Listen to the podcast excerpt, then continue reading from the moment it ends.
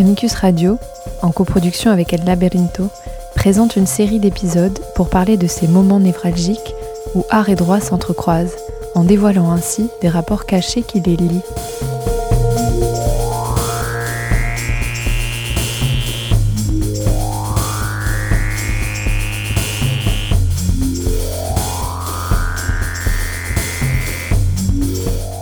Ce que le droit nous apprend de l'art, ce que l'art nous apprend du droit, et ses rapports de pouvoir voilés et implicites.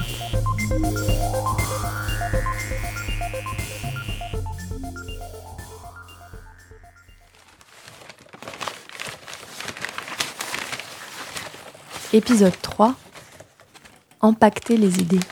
Christo et Jeanne-Claude.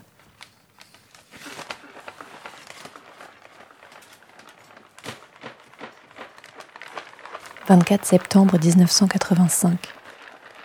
Un groupe de spécialistes, équipés d'un hélicoptère, s'apprête à réaliser une opération commando en survolant le pont neuf de Paris.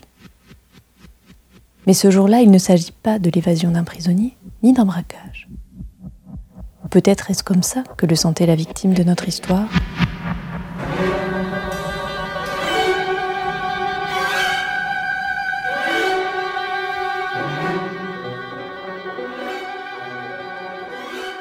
Peut-être pas un braquage, mais en tout cas notre victime potentielle, l'artiste d'origine bulgare qui répond au nom de Christo, en connaissant le plan du groupe, n'a pas l'intention de se laisser faire.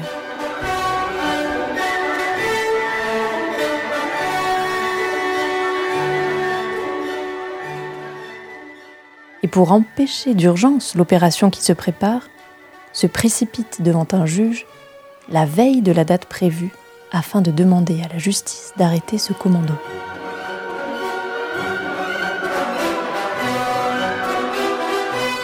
Pourtant, cette équipe, constituée, en plus du pilote, par un réalisateur télé, une photographe et d'autres techniciens de l'audiovisuel, n'est armée que de caméras et de microphones.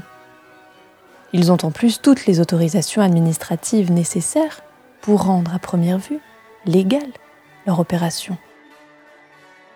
Malgré cela, l'artiste Christo arrive à ses fins et obtient l'ordre du juge d'empêcher d'agir les, selon lui, malfaiteurs. Victime Il y a Christo qui s'oppose, mais derrière lui, il y en a au moins une autre. Elle s'appelle Jeanne-Claude.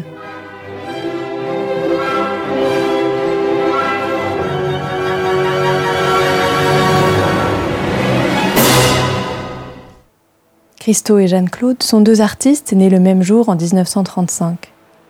Ce 13 juillet, Christo en Bulgarie et Jeanne-Claude au Maroc sortent de leur empaquetage amniotique pour se rencontrer 23 ans plus tard, en 1958, à Paris. Après avoir fait des études d'art à Sofia, Christo fuit la Bulgarie communiste en passant par Prague et Vienne. Il arrive à Paris où pour gagner sa vie, il réalise des portraits figuratifs dans un style fin 19e, début 20e. C'est en faisant le portrait de la mère de Jeanne-Claude que Christo rencontre celle-ci. C'est la naissance d'une longue relation. En parallèle de ce travail de peinture plus consensuel, Christo explore des propositions osées d'autres artistes de son époque, il fréquente du buffet et les nouveaux réalistes, et toute une panoplie bouillante de créateurs, principalement autour de la galerie Daniel Cordier. Jeanne-Claude, française née au Maroc, parcourt le monde selon les aléas d'une famille noble bourgeois influente. Maroc, Suisse, Tunisie. Elle retourne à Paris en 1957 et casse la vie que la société lui a prédéterminée pour s'unir à ce jeune artiste bulgare. Le désir de sortir l'art du cadre grandit au sein de ce jeune couple et ils finissent par s'allier dans cette démarche artistique. Christo apporte son univers esthétique, nourri par les explorations et trouvailles des artistes de son temps. Jeanne-Claude possède les clés pour ouvrir les lourdes portes du pouvoir, faire bouger les entrailles de l'administration et amener l'esthétique de Christo vers le monumental éphémère. Devant la justice, Christo s'attaque à un réseau complexe, composé par Madame Adamoff, les sociétés Gamma, Sigma et Network, qui travaillent pour une série intitulée Les millionnaires. De quoi faire frémir n'importe quel citoyen et le dissuader de tenter un procès. Ces sociétés ont obtenu les permis administratifs nécessaires pour faire des prises de vue aériennes sur l'espace public de la capitale française, au même endroit et moment que Christo et Jeanne-Claude déployaient l'une de leurs œuvres monumentales éphémères. Mais pour les artistes, il s'agit de quelque chose de plus que la simple protection de l'une de leurs œuvres. Afin de mieux comprendre les enjeux, survolons le parcours qui les a amenés au Pont Neuf en 1985. Leurs premiers actes artistiques communs ont lieu en 1961, trois ans après leur rencontre. Ils installent des empaquetages à Cologne et fondent un barrage de la rue Visconti à Paris avec des barils de pétrole. Ce dernier acte, réalisé dans l'espace public sans autorisation des autorités administratives, leur montre les difficultés qui vont les accompagner durant toute leur carrière. Ils confirment également l'aspect éphémère de leur travail et les difficultés implicites pour garder un équilibre économique qui garantit la continuité de leurs actions. Le nom de l'œuvre, le rideau de fer, référence très directe au plus grand événement politique d'actualité en Allemagne et Europe, met également en lumière leur désir d'un rapport aux politiques plus subtil et indirect. Christo continue un travail artistique relativement plus classique, puisqu'inséré d'un point de vue formel dans des courants bien établis comme le néo-dada, Fluxus ou les nouveaux réalistes, groupe mené par le critique d'art Pierre Restani et incluant des artistes comme Armand, Spoeri, César, entre autres. Mais le couple ressent qu'il peut toucher au transcendantal grâce à des grandes œuvres publiques. Malgré les difficultés administratives, économiques et les longues durées de réalisation, ils centralisent leur fonctionnement autour de la réalisation de ces projets monumentaux éphémères. Le couple trouve une solution afin de garder à la fois leur liberté créative et la viabilité financière et logistique de leur œuvre. En plus de la vente de pièces en petit format de cristaux, ils décident de vendre tous les éléments graphiques liés à la réalisation de leur projet. Avec le temps, ils réussiront, entre autres, à ériger un mur de nylon de presque 6 mètres, l'œuvre Running Fence, réalisée en 1976 en Californie, à encercler de roses des îles entières à Miami en 1983, empaqueté des énormes structures publiques en 1985 à Paris et en 1994 à Berlin, à semer un chemin de milliers de portiques dans Central Park à New York, à faire marcher en 2016 des visiteurs sur l'eau en Italie, avec l'œuvre The Floating Piers, tout cela de forme éphémère pour des durées d'environ deux semaines. On peut donc comprendre pourquoi Christo et Jeanne-Claude ressentent comme une agression le projet lancé par deux agences et un photographe, dont l'objectif est de s'accaparer des images du travail qu'ils mettent en place depuis déjà dix ans. Cette œuvre, c'est l'empaquetage du Pont Neuf à Paris. Nous sommes en 1985. Christo et Jeanne-Claude se défendent férocement de la classification de leur travail comme art conceptuel, puisque dans leur démarche, ce qui les intéresse, c'est plus la réalisation et l'objet que le concept. Nonobstant, le procès qui nous occupe est considéré par des juristes comme Berthe de Marsin et André Putmans comme celui qui a amené pour la première fois les juridictions françaises à se prononcer sur la forme et l'originalité d'œuvres d'art intégrant un aspect conceptuel. Quelle est donc la nature de ce travail de sorte que, sans appartenir au mouvement de l'art conceptuel, il soit associé dans l'univers juridique aux éléments conceptuels de l'art? L'œuvre Pont Neuf de Christo et Jeanne-Claude souhaite couvrir, ou dans les termes des artistes, empaqueter le pont neuf de Paris avec un tissu d'une couleur beige doré, baptisé Pierre d'Île-de-France par Christo. Et cela pendant deux semaines, de fin septembre à début octobre 1985. Derrière cette apparente simplicité se cachent plusieurs éléments qui composent cette action. On peut les regrouper en trois étapes. La première, constituée par la préparation, la deuxième par l'installation, la présentation et le démontage, et la dernière par la conservation et commercialisation des traces, archives et objets dérivés. Pour envisager la complexité de chaque étape, il suffit de rappeler que Concernant la première, celle de la préparation, dix ans de travail ont été nécessaires pour aboutir à la matérialisation de l'œuvre. Pour l'installation, présentation et démontage, remarquons qu'environ 600 personnes ont dû être engagées. Pour la conservation et la commercialisation, disons qu'il s'agit d'un travail toujours en cours, et ajoutons que grâce à cet élément du travail, ils ont pu financer eux-mêmes les réalisations monumentales. Christo et Jeanne-Claude avaient mis en place un système euh, très, euh, très précis et vraiment euh, très efficace. Commissaire de l'exposition Christo Jeanne-Claude Paris au centre Georges Pompidou. Pour mener tous leurs grands projets monumentaux. ils créaient à chaque fois une société qui se chargeait à la fois de euh, d'embaucher les, corps de métier nécessaires pour le projet, de faire toute la communication autour du projet, de vendre les études préparatoires hein, destinées à autofinancer entièrement les projets, et donc de s'occuper de tous les aspects euh, à la fois techniques, euh, juridiques, communicationnels des projets. Donc en ce qui concernait les images, euh, il faut savoir qu'ils travaillaient euh, depuis les années 70 toujours avec le même photographe, Wolfgang Volz, qui était euh, vraiment leur photographe dédié, attitré, et qui était donc le seul à prendre les images des œuvres de Christo et Jeanne-Claude, donc réalisées dans l'espace public. À partir du moment où il y avait un photographe attitré, euh, bah, il ne fallait pas que d'autres personnes euh, puissent, euh, puissent disposer d'images et puissent finalement faire commerce parallèlement de, choses liées au projet de Christo et Jeanne-Claude.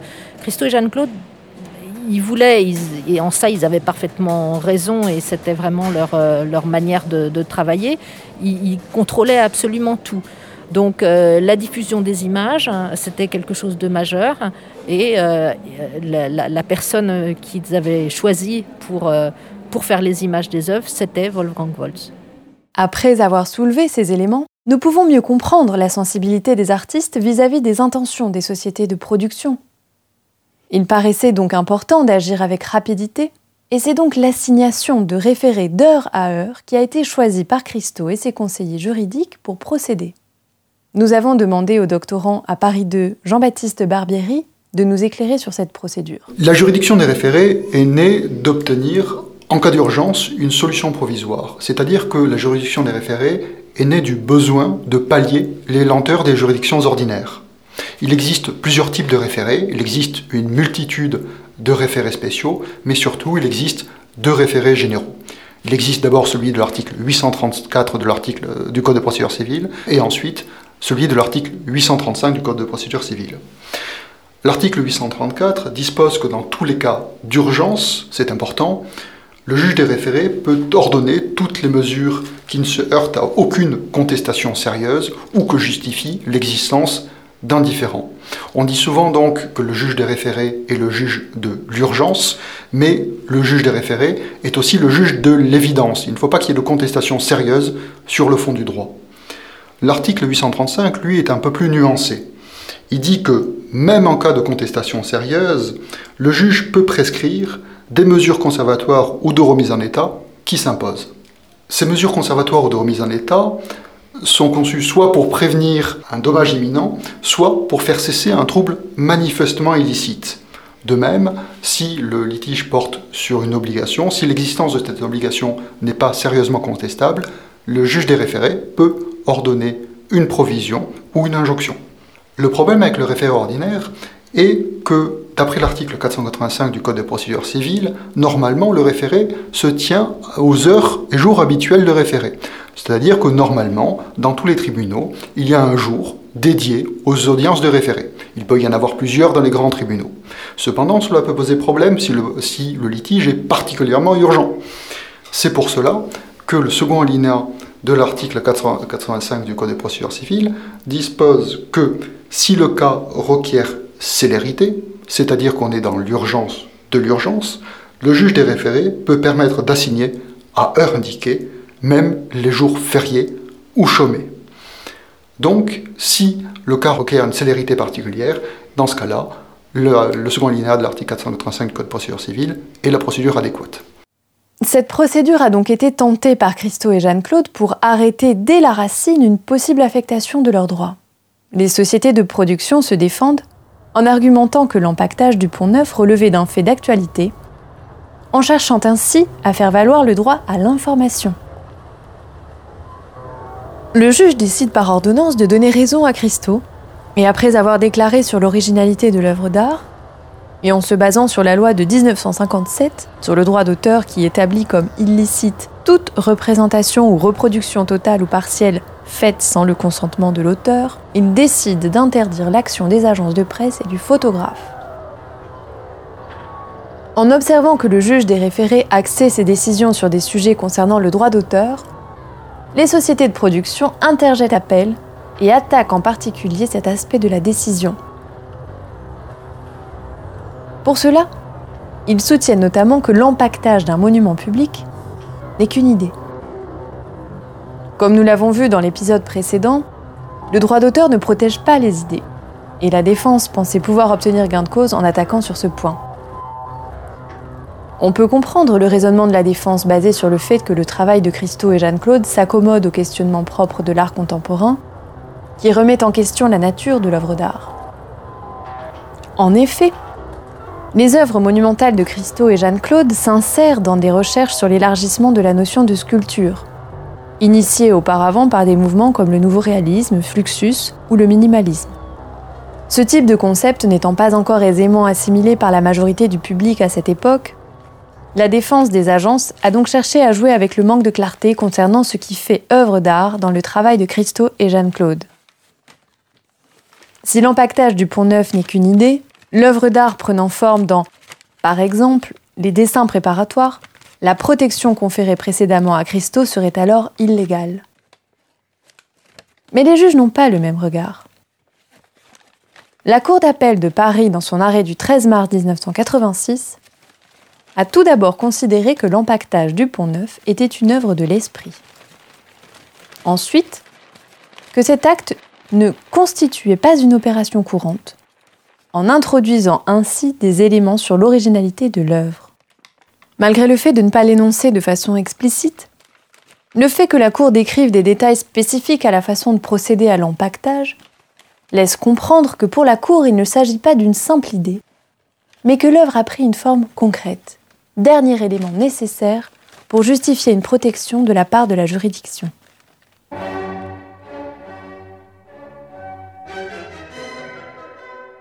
Par sa simple existence, cette œuvre présente un caractère politique. Impossible de concevoir sa réalisation sans s'accorder sur tous les éléments juridiques qui ont été nécessaires pour qu'elle soit autorisée. Et ces éléments juridiques eux-mêmes ont besoin du feu vert des hommes politiques pour s'activer. Il y a donc un travail politique de la part des artistes, qui commence par l'acceptation du système établi et la mise en accord avec les dirigeants et fonctionnaires qui le représentent. Avoir l'accord du maire, Jacques Chirac à cette époque, l'accord et soutien du ministre de la Culture Jacques Lang, ainsi que du président François Mitterrand, requiert un capital social préalable, probablement plus important que le capital économique nécessaire pour acquérir les matériaux de réalisation de l'œuvre et pour rémunérer les intervenants. L'acte matériel consistant à couvrir un pont de la taille du pont neuf est plus difficile techniquement que cela peut en avoir l'air. Mais cette partie devient presque dérisoire à côté des obstacles d'ordre juridique qui doivent être surmontés. Les sociétés de production ont voulu profiter du résultat de ce long, difficile et coûteux travail et prétendaient le monétiser en introduisant dans leurs produits des images probablement sublimes mais résultant du travail d'autrui. À l'heure des charges, nous pouvons, en appliquant le principe de bonne foi, dire qu'il est probable qu'il n'ait pas été conscient des implications de ce qu'il faisait, puisque, surtout à cette époque, c'étaient des enjeux difficiles à comprendre. Avec cette décision, la juridiction française a décidé de protéger des investissements de l'un des trois types essentiels du capital symbolique, mais qui est souvent invisible et en conséquence régulièrement négligé. C'est ce type de capital que Pierre Bourdieu dénomme capital social et qui probablement a été l'un des grands apports de Jeanne-Claude à l'œuvre de Christo, pour qu'ensemble, ils puissent créer quelque chose de transcendant. D'un point de vue juridique, au-delà des aspects conceptuels de leur travail, ce qui les intéressait, c'était la protection de leur image et des formes de matérialisation de celle-ci. Pendant la préparation de ce podcast, nous avons compris que contrairement à une certaine idée répandue dans la doctrine, l'intérêt de Christo et Jeanne-Claude n'était pas de protéger directement leurs intérêts économiques. En effet, l'essentiel du financement de leur travail n'était pas lié au droit à l'image de leur projet. Quand nous avons choisi le sujet de ce podcast, nous avions l'intention de demander à Christo de nous éclairer sur cet aspect. Et nous avions l'intention de lui demander si c'est le fait que la série en question parle de millionnaires qui leur posait problème. Et dans ce cas, était-ce plutôt des droits moraux qu'ils avaient cherché à protéger par leur action? Malheureusement, Christo est décédé le 31 mai 2020, avant que nous puissions lui poser cette question. Mais ne vous inquiétez pas, nous aurons l'occasion de parler des droits moraux et de leurs différences avec les droits patrimoniaux lors d'une prochaine émission. En tout cas, concernant le pont neuf, il nous reste le témoignage de Christo, qui, pendant son travail de persuasion auprès des Parisiens pour obtenir leur soutien, se défendait de l'argument d'un groupe d'ouvriers qui regrettait une telle dépense pour quelque chose d'éphémère, qui n'allait pas rester. Il affirmait alors que chaque époque a ses propres moyens. Il se référait aux moyens de laisser une trace, de garder la mémoire. Malgré les difficultés à les saisir, le droit s'adapte pour protéger ces nouvelles manières de prendre forme, matérialisation tangible du pouvoir. C'était L'Art au Parloir, un podcast proposé par Amicus Radio en coproduction avec El Laberinto, réalisé par Léobardo Arango et Léa de Lyon. Merci à Sophie Duplex et Jean-Baptiste Barbieri pour leur expertise et leur disponibilité. Vous retrouverez toutes les références de l'épisode sur le site www.radio.amicus-curiae.net. Merci et à bientôt.